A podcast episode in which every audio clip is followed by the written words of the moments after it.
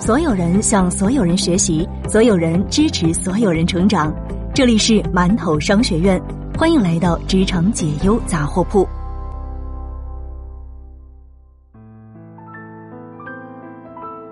你好，欢迎来到馒头商学院，我是悠悠。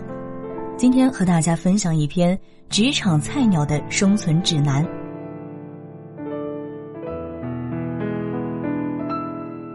前几天啊，和一个做 HR 的朋友聊天，聊到了职场新人，他发现了一个现象：现在的职场新人很难进入到工作状态，要么觉得公司的待遇差了，和其他的公司比来比去，总是觉得别人家的公司好；要不呢，就是特别有想法，嫌公司的各项制度把自己束缚得很紧。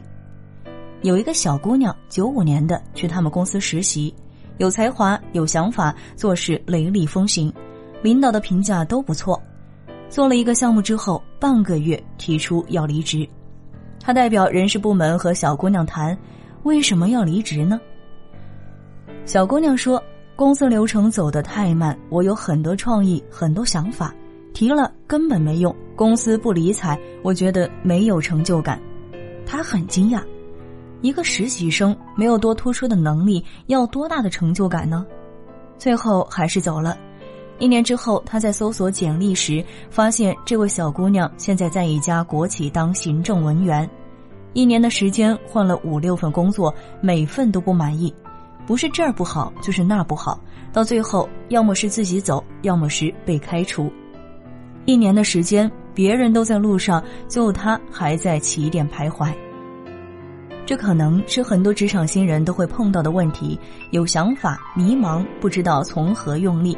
要么是手足无措，要么是满世界的嫌弃，折腾来折腾去，还是在原地打转。接下来的时间，我们就来聊一聊职场新人如何在职场站稳脚跟。职场新人啊，首先要做的就是确立目标。那这个目标呢，就是具体目标，而不是虚无缥缈的。有目标感的人，一般都混得不会太差。他们会有自我驱动力，催促自己去做一些事情，催促自己提升。有困难不容易退缩，硬着头皮上。你去任何一家公司都是一个平台，无非是大小。先别太着急挑剔，确立可执行的目标。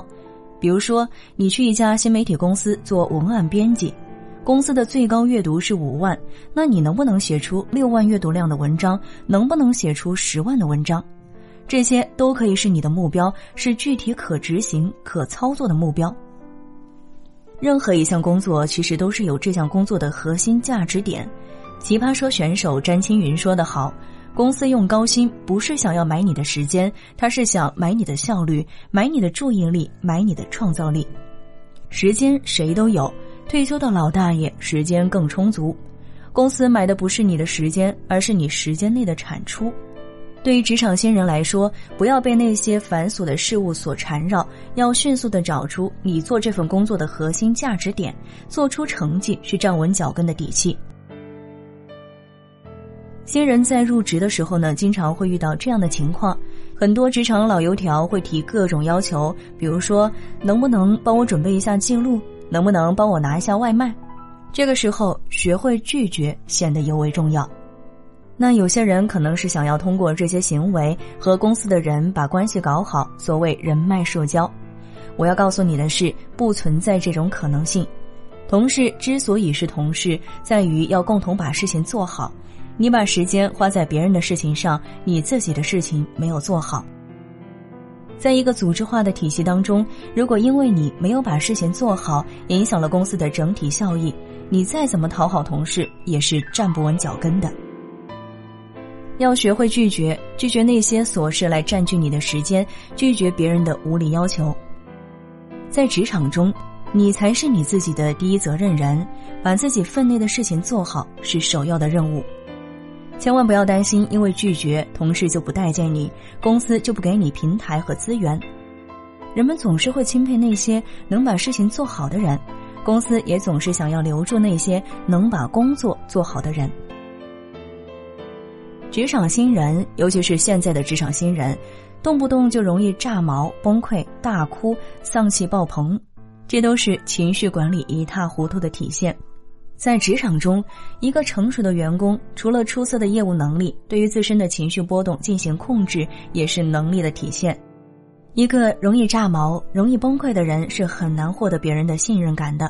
所有的人都会认为这个人不稳定，随时会爆炸，因此不会被公司委以重任。成长的本身不仅包含了能力的成长，也包括自我情绪控制能力的提高。想必大多数人都看过《杜拉拉升职记》，杜拉拉有一句话说的很好：“如何让老板重视你？不仅要做得好，还要展示的好。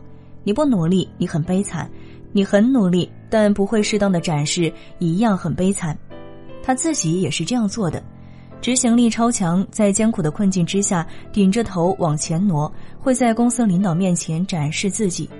归根结底，所谓的职场，就是在一个组织里争资源。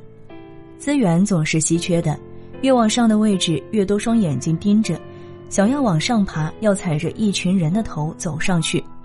所以，职场新人别太着急去要什么成就感，最重要的是稳住自己，做好情绪管理，学会自我暗示，刻意训练，做出成绩。企业是有支付能力的，公司也会给你成就感，也会给你你想要的平台和薪水。